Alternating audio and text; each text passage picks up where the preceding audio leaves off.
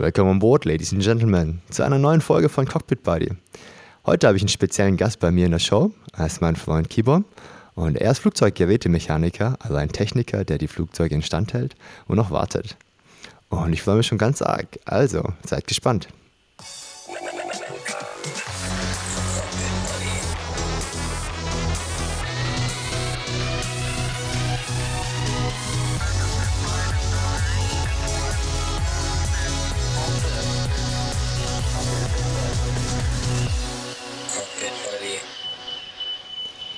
Ja, willkommen an Bord. Willkommen an Bord, Kibom. Hallo. Ja, hallo, Sockday. Ja, schön, dass du mit dabei bist. Ich habe dich ja gerade kurz vorgestellt. Du bist schon seit 15 Jahren Techniker. Möchtest du uns mal kurz erklären, wie, äh, wie es dazu gekommen ist und äh, wie deine Ausbildung verlaufen ist? Mhm, ja, also ich wollte ja eigentlich äh, ein Kampfpilot bei der deutschen Luftwaffe werden. Ja, wie cool. Ja, leider hat es äh, nicht geklappt und habe da nicht die Voraussetzungen mitgebracht gehabt und dachte mir dann, okay, wenn ich jetzt nicht im Cockpit sitzen kann, dann kann ich halt am, am Flugzeug schrauben.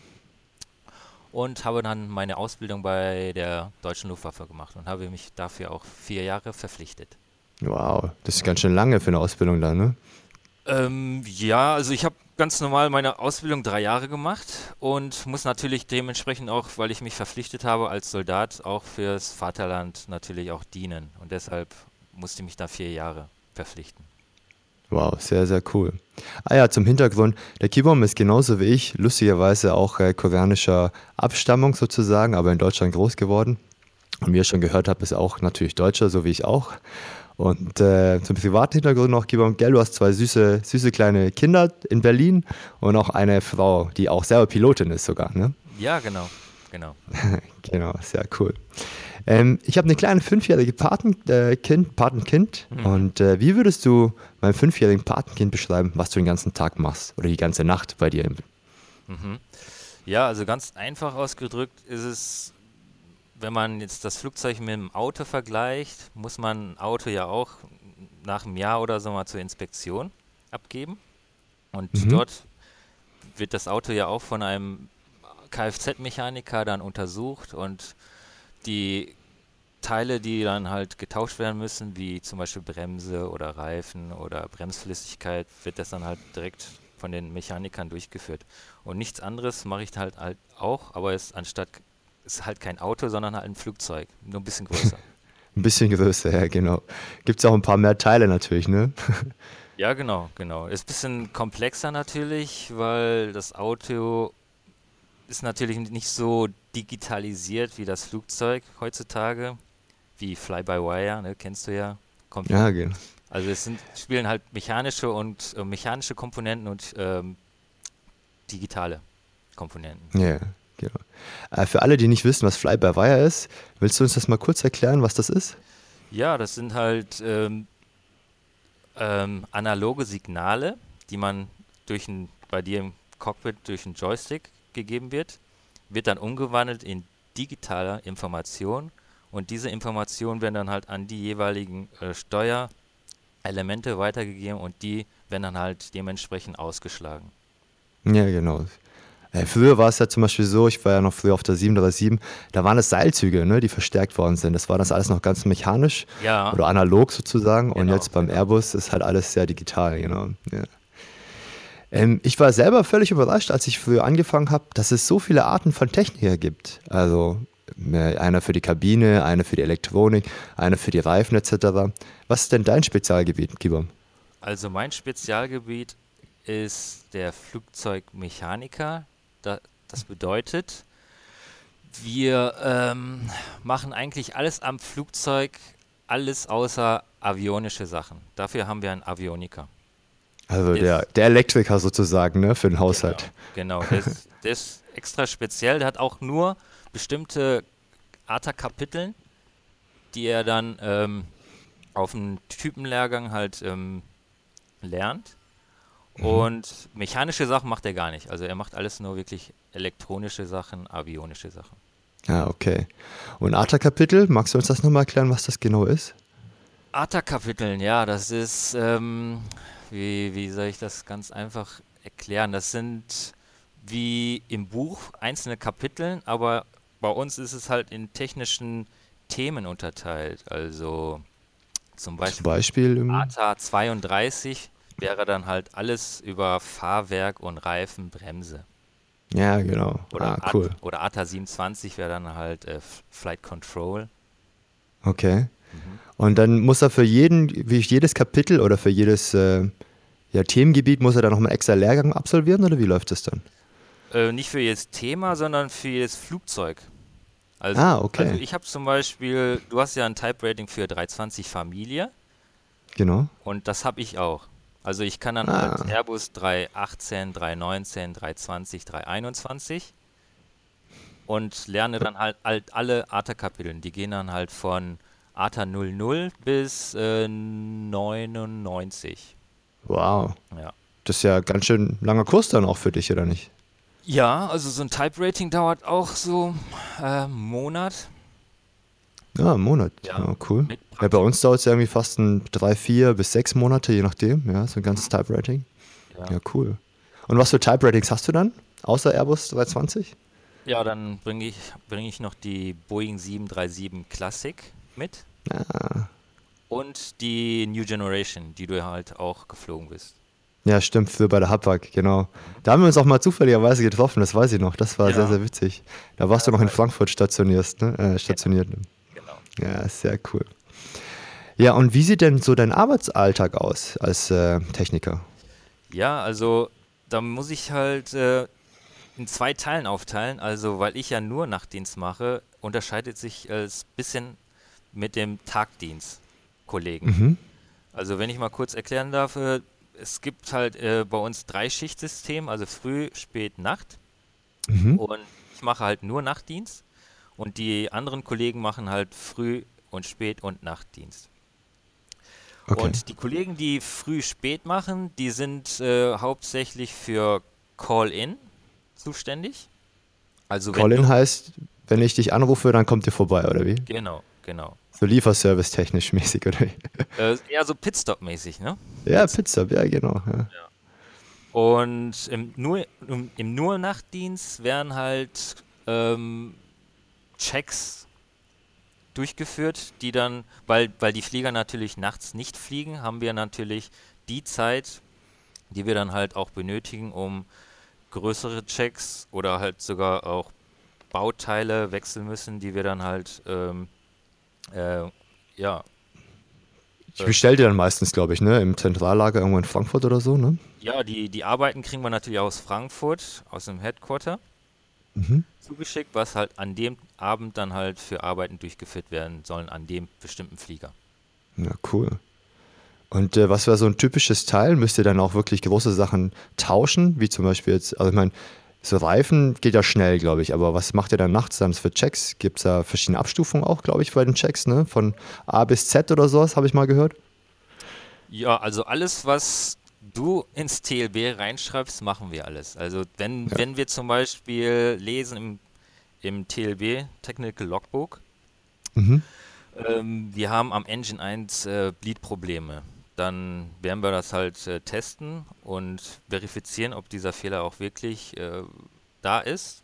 Und wenn es da ist, dann müssen wir halt diesen fehlerbehafteten, be fehlerbehaftetes Bauteil lokalisieren und dann wechseln. Es kann zum Beispiel auch ein Bleed Valve sein, was Okay. dann äh, fehlerhaft ist und das, das wechseln wir dann halt auch. Ja, cool. Also nur zum Verständnis, also Technical Logbook ist, äh, wir haben ja immer so ein Buch im Cockpit, da tragen wir all die Fehler ein, die während des Fluges passieren oder die uns beim Outside-Check auffallen. Und ähm, dann gibt es dann verschiedene Fehler, ne? Und die sind dann kategorisiert. Entweder können wir damit fliegen und äh, es muss kein Techniker vorbeikommen, oder wir brauchen unbedingt einen Techniker, der uns das dann abschreibt sozusagen, der uns das okay gibt. Und äh, es gibt auch Fehler, wo wir auch nicht fliegen können, dann bleiben wir am, am, mit dem Flugzeug am Boden. Ne? So, so sind die ungefähr aufgeteilt. Mhm. Und äh, ihr macht dann die Fehler, mit denen wir fliegen könnten, äh, können und äh, die wir da eingetragen haben. Und dann sucht ihr nach den Fehlern äh, nachts dann raus und sucht dann die Komponenten äh, raus und äh, schaut mal, welches Valve, also welches, äh, welches Teil dann kaputt sein könnte. Ne? Mhm. Genau. Ja. Ja, zum Verständnis auch noch, oft sind es auch Fehler, das sind äh, Systeme, die auf doppelt oder dreifach da sind. Dann darf man meistens auch mit einem funktionierenden, Entschuldigung, mit einem funktionierenden System noch fliegen. Und äh, manchmal sind es auch nur so Kleinigkeiten, wie zum Beispiel eine Leuchtstoffröhre in der Kabine, die dann nachts ausgetauscht wird. Ne? Genau. Aber wie du weißt, äh, im, im täglichen Geschäft, wenn du dann halt äh, zum Beispiel jetzt in Berlin angekommen bist, bleibst du ja meistens nur 30 oder höchstens 45 Minuten in Berlin und dann fliegst du ja wieder weg. Genau, ja, der ja, Turnaround. Ja. Genau, genau. Und wenn du da halt mal einen Fehler hast, ähm, haben wir natürlich auch Dokumente wie die MEL oder CDL, die du ja auch kennst. Ja, genau. Willst du uns das mal kurz erklären, was eine MEL und eine CDL ist? Ja, die MEL ist äh, abgekürzt durch äh, das Wort Minimum Equipment List. Mhm. In, dieser, in dieser Liste stehen halt Fehler drin, die dieser Flieger halt haben darf und so weiterfliegen darf. Okay. Und jeder Fehler, der nicht drin steht? Ist natürlich ein No-Go. No-Go. Das heißt, wir müssen dann da bleiben und es gibt auch kein, keine Möglichkeit, dann hier irgendwie in die Luft zu kommen dann damit. Ne? Nee, dann, dann bleibt ihr in Berlin. auch gut, ne? Und diese Fehler sind dann nochmal kategorisiert in vier Teilen. Also Mail A ist der, der höchste. Mhm. Und ist dementsprechend natürlich auch ähm, Intervall sehr kurz. Also mit Mel A-Fehler dürftest du höchstens jetzt zurück nach Frankfurt. Okay. Ja. Fällt dir da irgendwie ein Beispiel ein, was so ein Mel A-Fehler sein könnte? Oh, Mel A. Äh, jetzt so aus dem Stegreif kann ich dir leider nicht sagen. Weil es, äh, Fällt mir auch nicht ein. Ja. Mir fallen immer noch Fehler ein, mit denen wir noch ganz lange fliegen können. ja, genau. Also Mel B zum Beispiel wären drei Tage. Also mhm. meistens haben wir Mel C oder Mel D. Also Mel C sind zehn Tage. Mit diesem also APU ist, glaube ich, eine Mel C-Item, ne? Ja, so ein genau. Hilfstriebwerk. Ja. ja. Aber wir versuchen natürlich, äh, die APU besonders dann natürlich nicht wirklich bis zehn Tage diesen Fehler fliegen zu lassen, sondern halt schneller zu, zu reparieren. Ja, klar. Weil für euch ist es natürlich auch nicht so doll, ohne APU zu fliegen. Ja, also die APU ist ein Hilfstriebwerk, die ist meistens hinten im, Cock äh, im Cockpit, sag ich schon, im Flugzeug. Und das ist so ein kleines Hilfsturbinchen sozusagen. Und das hilft uns für die Klimaanlage, es hilft äh, für die Klimaanlage und hilft uns auch beim, äh, beim Triebwerksanlassen. Ansonsten ist es ein bisschen viel, viel Aufwand, da extra nochmal einen extra Generator vom Boden zu bekommen und nochmal einen Anrufstarter vom Boden extra zu bestellen. Und deswegen ist die APU ganz, ganz wichtig für uns und äh, schützt uns auch davor vor lauter Schweißflecken auf der Uniform. deswegen ist das für uns immer ganz wichtig, dass wir die APU laufen haben, genau. Und die MLD-Item, das sind so ganz Kleinigkeiten. Damit darf man, glaube ich, noch mehrere Wochen auch fliegen. Ja, das oder? sind 120 Tage. Mhm. 120 ja, genau. Tage. Das sind dann meistens in der Kabine so, so kleine Verkleidungen, die dann halt äh, abgeplatzt sind oder verloren gegangen sind. Ja. Ah, okay. Ja, cool. Ja. Und dazu haben wir halt mhm. noch die CDL, die Configuration Deviation List. Das, okay. sind, das ist eine Liste, die halt, also am Flieger selbst so Bauteile, die man draußen offensichtlich sehen kann und die auch fehlen dürfen. Also wie okay. zum Beispiel eine Schraube von der Verkleidung mhm. darf fehlen oder vom ein da Static Discharger, Discharger, also ein Blitzableiter. Ja, genau genau. da fehlen. Also sowas steht dann halt in der CDL drin. Ja. Und das sind ja richtig dicke, fette Bücher, ne? Also wenn ich mir unsere Mail anschaue, das ist jetzt zwar digital, aber mhm. früher weiß ich noch, das waren so richtig dicke Bücher, da waren wirklich ganz, ganz viele Fehler drin, ähm, die beschrieben worden sind, genauso wie die bei der CDL, die Configuration Deviation List. Da waren auch ganz, ganz viele Liste, äh, ganz, ganz groß viele Items drin, wo man, wo man sich gewundert hat, wow, damit darf ich fliegen und das ist noch sicher? Ja, ja. Ja, ähm, ja also wundere mich immer wieder, aber ich finde es auch immer spannend zu sehen, wie, wie viele Leute sich da Gedanken gemacht haben. Also alle Möglichkeiten sich dann überlegt haben, was dann passieren könnte, etc. und so. Und das ist fast für jeden Fehler gibt es halt ein Item, das man dann irgendwo eintragen kann. Und dafür gibt es auch dann eine, äh, eine Anweisung, glaube ich, auch für euch Techniker, ne? für jeden Fehler, wie man den zu beheben hat. Ähm, ja, es gibt für bestimmte Fehler halt auch eine Maintenance Procedure mhm. die für euch halt auch eine äh, Procedure gibt. Oder Operation mhm. heißt es dann bei euch, ne? Ja, genau, Operation Procedure. Ja. Und da müssen wir dann halt für diesen Fehler einen bestimmten, äh, bestimmte technische, zum Beispiel, wenn wir ein Valve blocken müssen, müssen wir das dann halt selber machen. Okay. Das kann es selbst, äh, selbst nicht machen, deshalb müssen wir das dann. Und dann steht dann Hinweis, ein Maintenance Procedure is required, ist gefordert und da müssen wir das Mhm. dann halt durchführen. Ja, genau. Also wir haben das auch so bei uns im Cockpit dann, dass wir halt gewisse Sachen dann vorher testen müssen, zum Beispiel, wenn wir einen Fehler haben, äh, ob das andere System zum Beispiel noch geht. Und dann, das müssen wir dann vor jedem Start machen. Und ihr müsst es dann mechanisch, glaube ich, dokumentieren, wenn ihr zum Beispiel jetzt irgendwie äh, so ein Bleed Valve, äh, das ist ja Zapfluft vom Triebwerk für die, für die Druckkabine und für die Klimaanlage. Und dann könnt ihr zum Beispiel von der, von der Zweierturbine, von der einen Seite dann einfach das zumachen. Ne? So habe ich das verstanden. Genau, genau. Und das, Genau. Und das läuft dann mechanisch. genau. Und das müssen Okay. wir natürlich alles dokumentieren, weil das muss ja auch nachvollziehbar sein. Ja. Und wer die Arbeit auch durchgeführt hat. Und jeder Mitarbeiter hat halt eine spezifische Nummer, Nummer-Buchstabenkennung. Okay. Ja, und das ist halt wie, wie ein Fingerabdruck. Und das kann man halt im System dann sofort äh, sehen, welcher Mitarbeiter halt diese Arbeit durchgeführt hat. Ah, okay. Und seid ihr dann auch ein bisschen haftbar dafür? Also, oder müsst ihr euch dann verantworten dafür? Ja, natürlich, natürlich. Ja. Okay. Also wir sagen da Und- immer, mit, mit einem Bein sind wir im Knast. Also jetzt, also ganz, ganz lustig erklärt, ja. Ja, das sagen wir auch immer. ist bei uns auch so, genau, ja. Ja, weil wir halt auch verantwortlich dafür sind, wie die Sachen äh, geprüft worden sind, natürlich. Aber, aber ihr müsst natürlich das alles all dokumentieren. ja. Und wird es dann nochmal äh, geprüft, wenn es jemand gemacht hat? Ihr seid dann meistens im Team unterwegs. Wie teilt ihr euch da so auf? Ähm, ja, wir sind ja, wir haben ja zwei Qualifikationen. Einmal der Maintenance Me Mechanic und Mhm. äh, der MT, ist der Maintenance Technician. Okay. Der Maintenance Technician hat von der, vom Type Rating her ein höheres Level. Ähm, Also quasi der Vorgesetzte sozusagen oder der, der Meister sozusagen. Oder wie könnte man das ausdrücken? ähm, ja, so Fachvorgesetzter ist es. Mhm. Und er schaut natürlich dem Mitarbeiter, dem Mechanik, ob er die Arbeit halt auch ähm, richtig gemacht durchgeführt hat. Und Mhm. steht natürlich auch für Fragen natürlich auch da. Wenn der Kollege halt Fragen hat, dann äh, stehe ich dann halt da und äh, erkläre ihm dann halt, wie es dann halt gemacht werden soll oder wie das dann halt im Dokument ähm, ja, erklärt wurde, wie es durchzuführen ist. Okay, also du bist dann der äh, Maintenance Technician, Genau. also MT sozusagen. Genau. Ja, cool. Ah, sehr schön.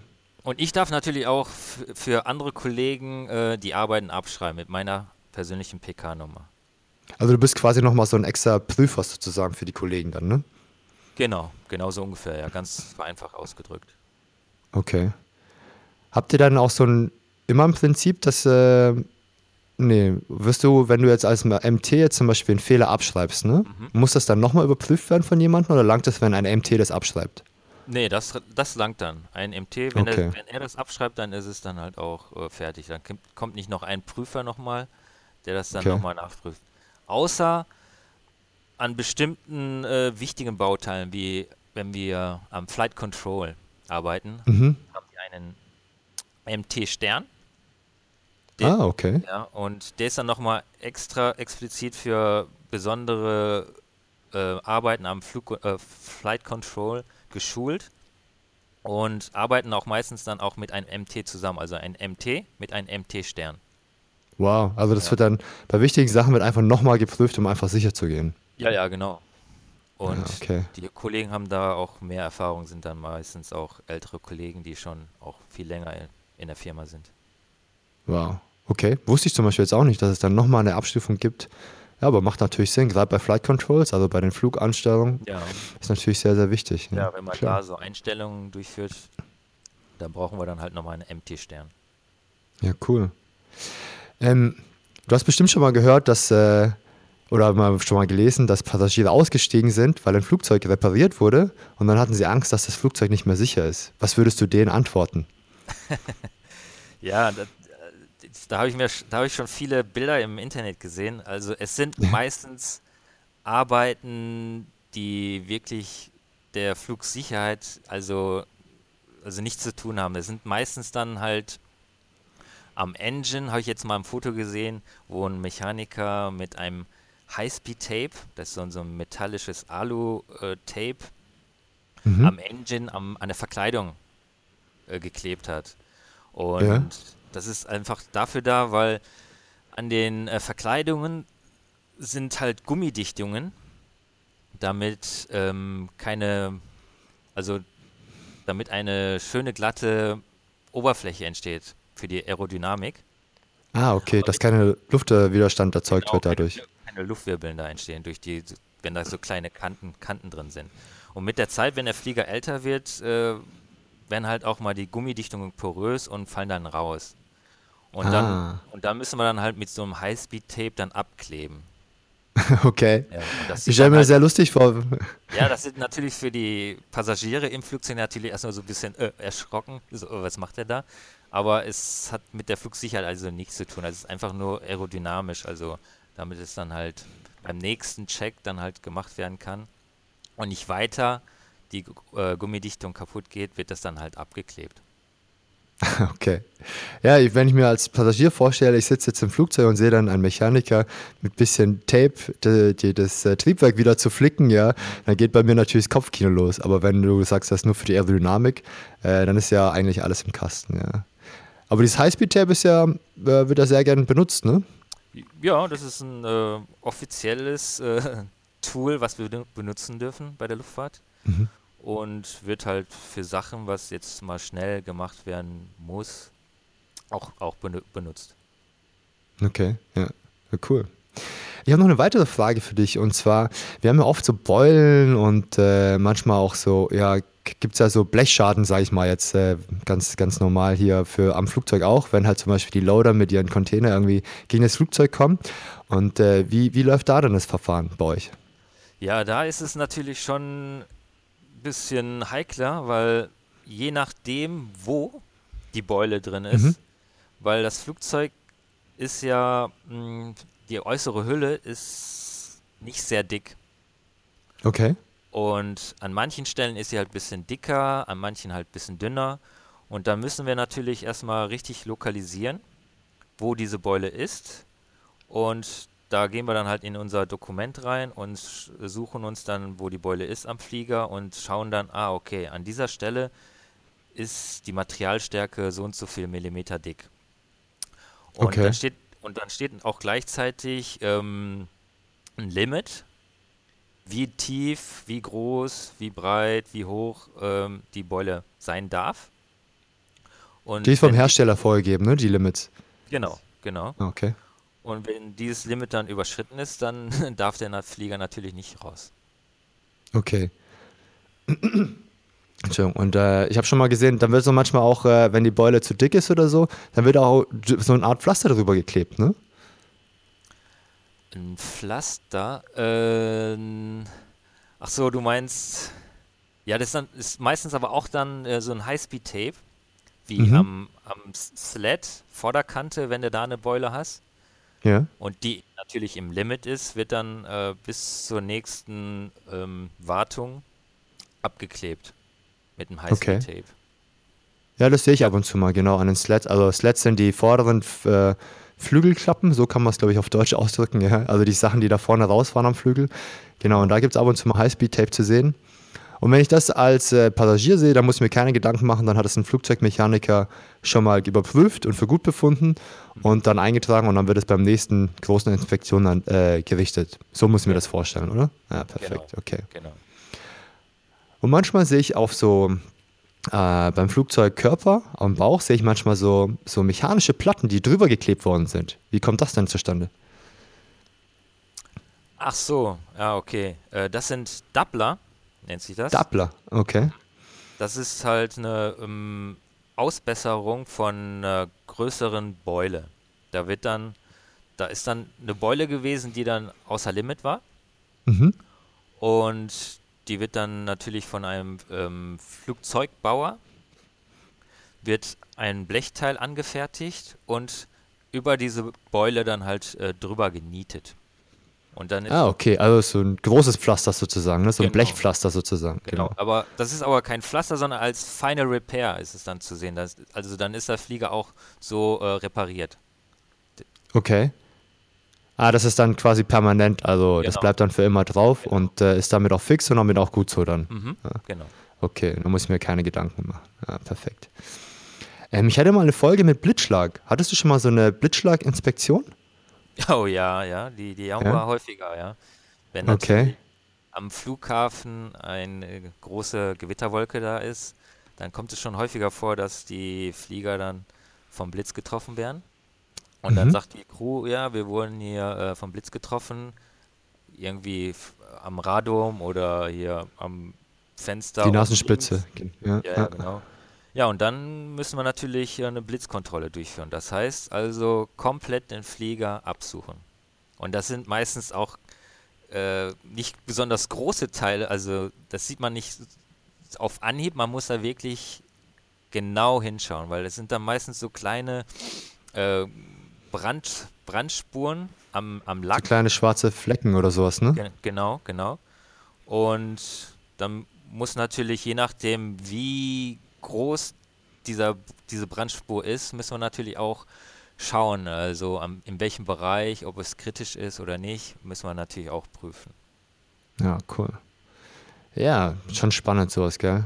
Ähm, noch eine andere Frage und zwar, hattest du schon mal eine, eine Triebwerksuntersuchung? Also so eine, wie nennt sich das bei euch? Boroskopie, glaube ich, ne? Ah, Boroskopie, ja, also ich persönlich mache es nicht. Da haben wir andere Mitarbeiter, die, die da drauf geschult sind. Aber wieder spezielle Techniker, nur für Triebwerke dann? Ähm, ja, also nicht, ähm, ja, also in Frankfurt schon, aber hier auf Station haben wir ein, zwei, drei Kollegen, die da drauf extra geschult sind. Die dürfen natürlich Ah, dann okay. das Boroskopieren.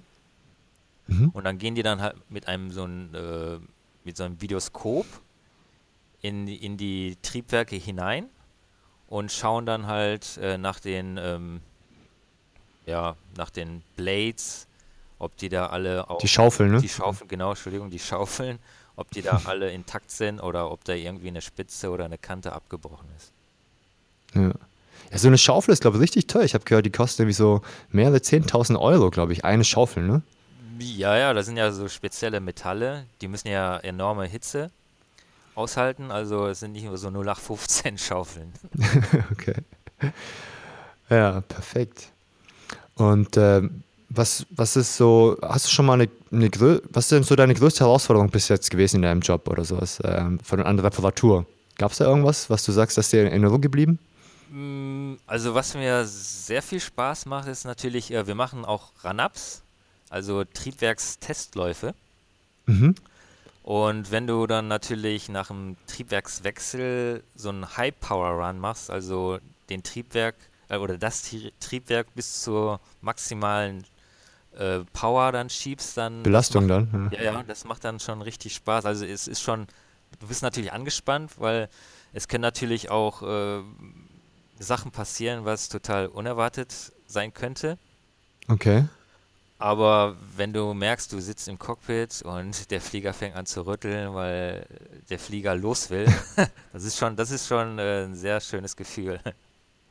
Ah, cool. Also wie muss ich mir das vorstellen? Ihr fahrt dann äh, in extra so ein aufs Vorfeld dann, auf eine Position, Ja, ohne Passagiere natürlich dann und dann macht ihr da die Tests. genau. Also bei Triebwerks äh, Testläufen äh, sitzen auch meistens dann zwei MTs wieder im Mhm. Cockpit und ein Kollege steht unten am Headset Okay.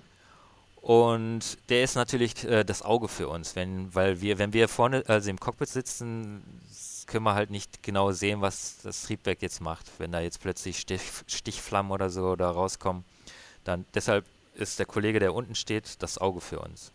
Okay. Und ja, und dann wird bei High Power Run natürlich der Flieger dann festgezurrt, dann werden dann halt an den ähm, Hauptfahrwerken dann so, so Metall, also richtig schwere Metallklötze dran geschoben, dam damit der Flieger nicht wegrollt. Ja, Und, okay. ja, und dann, und dann machen wir dann halt unsere Triebwerktests nach einem Triebwerkwechsel. Da Ja, das hört sich ja spannend an, ja. ja, das ist auch, das ist auch sehr, sehr, sehr spannend. Also man hat dann seine Checkpunkte in der Liste, was wir dann abarbeiten müssen. Okay. Und ja, das macht dann halt schon Spaß. Ja, das glaube ich. Das, äh, das, hört sich echt an wie ein Highlight. Ja, das kann ich mir auch gut vorstellen. Ja, also wir müssen ja halt auch alle zwei Jahre müssen wir halt auch in Simulator, so wie du.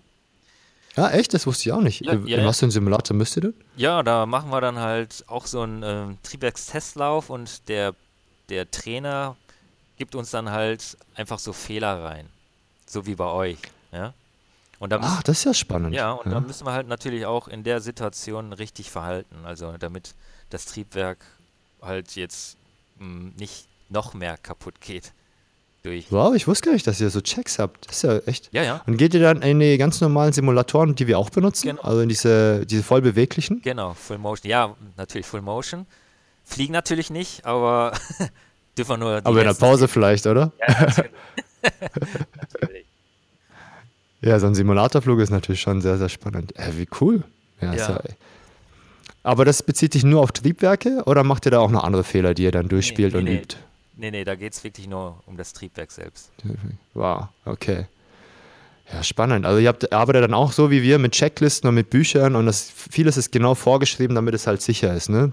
Ja, ja. Für den genau. Flugverkehr. Ja, weil okay. die Arbeit muss ja standardisiert werden und da mhm. arbeiten wir halt äh, laut ähm, Manual.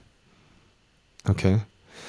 Und äh, wie ist das denn so mit diesen Ersatzteilen? Ne? Also beim, beim Auto kann ich mir Ersatzteile ja auch zum Beispiel aus dem Internet beschaffen, die jetzt keine Originalteile sind oder sowas. Aber wie läuft mhm. das denn beim Flugzeug? Ja, beim Flugzeug, da ist es natürlich nicht so, ich gehe mal kurz ins Internet und bestelle mir dann irgendwie bei Kfz24 oder so. Nee, das geht natürlich okay. nicht. Also an wichtigen Bauteilen haben wir natürlich immer eine Partnummer und eine dazu äh, eine einmalige Serialnummer zu diesem Bauteil weltweit. Und das wird dann halt äh, mit einem Dokument, heißt Form 1, zertifiziert.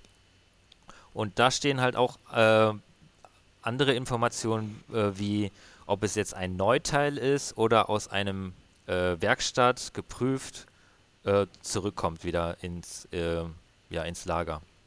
Okay. Ja, und ja, und diese Bauteile, wenn wir die wechseln, werden natürlich äh, im, äh, im Buch dokumentiert, mit welcher Serial, äh, Serialnummer wir ausgebaut und neu eingebaut haben. Mhm. Und, äh, wie ich gerade gesagt habe, dieses Dokument Form 1 ist ja ein Zertifikat und das wird dann halt äh, in die Unterlagen mit dazugegeben.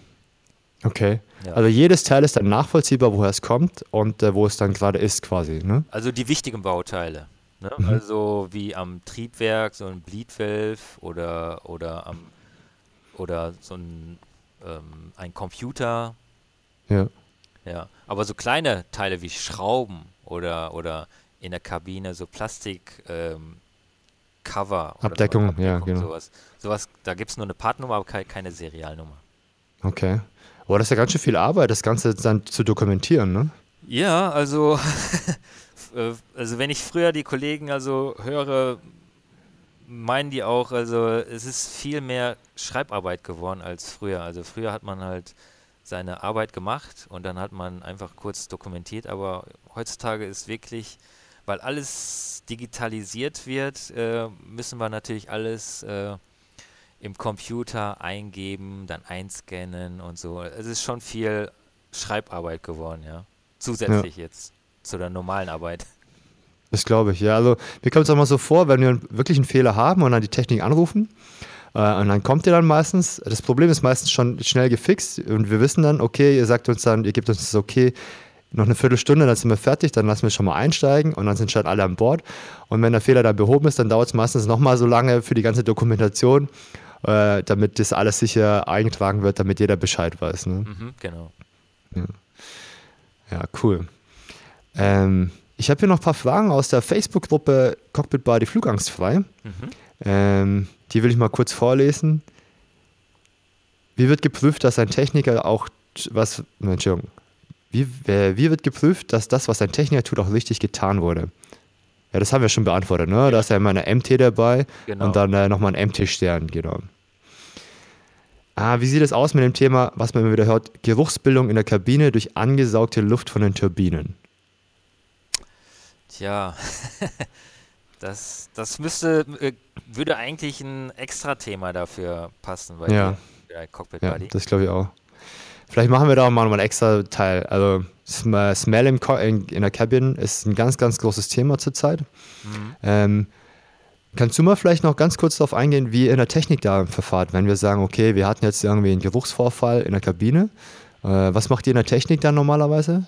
Bist du da vielleicht mal ein paar Takte dazu verlieren? Ähm, ja, also da kann, könnt ihr als Crew natürlich auch mithelfen, weil wir müssen natürlich diesen Fehler ja irgendwie einkreisen und wir haben Mhm. halt drei Möglichkeiten, wie du weißt. Also am Engine 1 nehmen wir ja Zapfluft, am Engine 2 Mhm. und am Boden habt ihr ja noch die APU. Mhm. Und äh, wenn man halt jetzt merkt, okay, hier riecht es ein bisschen anders als sonst, dann kann man natürlich schon mal im Cockpit ähm, so den Fehler einkreisen. Also mal die APO-Bleed, also Hilfsturbine, Zapfluft ausschalten und dann mal kurz schauen, ob es jetzt besser wird oder nicht. Und dann halt so Mhm. weiter. Dann Engine 1 mal ausschalten, dann Engine 2. Weil, Okay. weil wenn ihr nur schreibt Geruchsbelästigung, jetzt einfach nur äh, im Cockpit oder in der Kabine, dann müssen wir, das ist natürlich ein riesen äh, Bereich, wo wir dann, also müssen wir Engine 1 gucken, Engine 2 gucken und die Hilfsturbine. und, das Okay. ist, und das ist natürlich äh, nicht so einfach in einer Nacht. Das glaube ich. Ja. Und da ist natürlich die Hilfe auch von der Crew dann halt für uns natürlich Techniker auch sehr hilfreich, wenn man den Fehler Ja. schon so ein bisschen einkreisen kann. Wenn man jetzt sagt, okay, bei Engine 1 war es viel stärker, okay, und dann können wir dann das Hauptaugenmerk auf Engine 1 dann legen. Okay. Und ich habe irgendwann mal was von so einem Schnür, nee, äh, Schnupperkoffer gelesen oder sowas, ne? Oder irgendwie so ein Schn wie, hast du- wie, hast du es genannt? Schn nee, Schnuppernase Ja, oder so? Ja, so ein, so ein super Spürnasen als, Ah, okay. als Gerät wurde extra entwickelt. Mhm. Und wenn wir halt so einen Fall haben mit Geruch- Geruchsbelästigung, ähm, machen wir natürlich ähm, alle Triebwerke an, die Hilfsturbine machen wir an und dann gehen wir mit dieser Spürnase durch die Kabine und im Cockpit. Okay. Und Ja. da müssen wir natürlich halt auch, so wie ich gerade vorher erzählt habe, so nacheinander die, die Zapfluft dann halt ausschalten von den jeweiligen ähm, Bereichen. Und dann schauen wir dann halt mit der Spürnase, ah, okay, jetzt wird stärker, aha, jetzt ist es schwächer. Und dann können wir halt sehen, ob es auch wirklich dann irgendwie eine Geruchsbelästigung aus dem Triebwerk oder Hilfsturbine kommt. Okay. Ja. Also ich muss ja ganz ehrlich sagen, ja, die größte Geruchsbelästigung während des Fluges ist meistens der Vordermann, der da rumpupst, ja, weil die Luft einfach dünner ist, ja. Oder sich die Schuhe auszieht. Also ich hatte bislang selber noch gar keinen Smellvorfall. Hab's nur von Kollegen gehört. Ah, okay. Toi, toi, toi, bin echt ganz happy, dass ich das noch nicht hatte. Ja, und äh, das ist, liegt ja daran meistens, dass halt meistens irgendwelche Ölrückstände in dieser, im Triebwerk sind oder so und die dann über die Kabinenluft oder die Zapfluft dann in die Kabine gesaugt werden. Ne? Mhm, genau. Und dann muss dann natürlich dann gründlich gereinigt werden und geschaut werden, woher das dann kommt oder sowas, genau. Aber wie gesagt, ich hatte es jetzt in den zwölf Jahren noch nicht und äh, bin auch ganz happy, aber ich habe auch schon Kollegen gehabt, die hatten schon mal so einen Smellvorfall. Muss nicht unbedingt sehr lustig sein, genau. Ja, ähm, ich habe noch eine letzte Frage, bevor wir zum, gleich zum Schluss kommen. Mhm. Ähm, du hast ja bestimmt auch Leute schon mal gehabt, die, sag ich mal, nicht ganz so entspannt sind beim Fliegen oder sowas. Hast du da irgendwie noch ein paar Tipps für die, wie man entspannt fliegen kann, gerade in Bezug auf Technik, ob das alles sicher und gewissenhaft gemacht wird und so? Oh, Tipps. ähm, Tipps kann ich ja direkt jetzt nicht sagen, aber äh, ehrlich gesagt, äh, Sokce, ähm, ich hatte ja auch in meiner Jugend auch ein bisschen Flugangst. Es war jetzt, jetzt nicht so Echt? ex extrem, ja. Also weiß auch nicht jeder, also erzähle ich mir auch nicht jedem. Oh, Ähm, cool, ja, krass. Ja, ja, während meiner Jugend war es halt, äh, wie du weißt, sind wir häufig nach Korea geflogen und Korea ist halt nicht mal gerade eben nebenan, sondern es ist auch mal schnell elf, elf Stunden Flug. Mhm. Und früher war es halt noch länger, weil wir halt nicht durch Russland, sondern halt über Amerika. Dann sind wir ja einmal Alaska zwischengelandet, aufgetankt und dann weiter. Ja, hat es dann halt sogar ich einen Tag gedauert, 24 Stunden. Ja. Und das war für mich halt äh, eine Tortur. Also ich, also ich konnte halt, ähm, ich war, wie soll ich sagen, mein, mein Puls war immer, ich war immer sehr angespannt gewesen und es war kein lockeres Fliegen, so wie jetzt. Und das hat, Okay. und das hat sich komischerweise äh, gelegt, als ich dann halt bei der Bundeswehr äh, meine Ausbildung begonnen hatte. Und da musste ich halt auch äh, viel fliegen, weil ich da Auslandseinsätze hatte. Und da bin ich sogar äh, mit so Transall, das ist so eine Propellermaschine. Und, ja, krass, ja. und da ist es natürlich auch so ein bisschen das anderes Fliegen, ist so ein bisschen mehr wackeln als ähm, mit einem Triebwerk. Und da hat sich komischerweise gelegt, von heute auf morgen. Also ich konnte mich das auch irgendwie nicht äh, erklären. Vielleicht, äh, weil ich dann halt durch die Ausbildung dann halt mehr so das Hintergrundwissen bekommen hatte, mhm. dass es dann halt einfach, ähm, ja, einfach wegging. Also okay. da war ich auch eher sehr also, fasziniert, also auch natürlich auch glücklich, weil seitdem ist es natürlich äh, sehr, sehr lockeres Fliegen. Also ich genieße es, das Fliegen, das Essen im Flugzeug, alles, also Entertainment und so. Früher war es wirklich immer eine Anspannung. Wow. Hey, wusste ich echt nicht. Krass, dass du uns, äh, vielen Dank, dass du die Story mit uns teilst hier. Ja, bitte, bitte. Und äh, dass dir das Wissen geholfen hat äh, von deiner Ausbildung. Das finde ich ja sehr, sehr gut. Ja, es gibt natürlich Hoffnung für die Leute, jetzt natürlich auch, die selber ein bisschen Flugangst haben ja. und dann halt sich Wissen aneignen können und dadurch dann auch vielleicht entspannter fliegen können. Super, vielen, vielen Dank. Ja, bitte. Ja, ähm, ich denke mal, ähm, alle Fragen, die wir hatten, die wurden schon beantwortet. Ich danke dir ganz herzlich für das Interview, Kibo. Ja, sehr Und ähm, vielen Dank auch dir, dass du zugehört hast hier als Zuhörer. Und ich hoffe, dass wir uns beim nächsten Mal wiederhören. Ich sage wie immer, always happy landings, bleib gesund und hoffentlich bis bald beim nächsten Cockpit Buddy äh, Podcast. Bis dann. Okay, tschüss. Cockpit Buddy.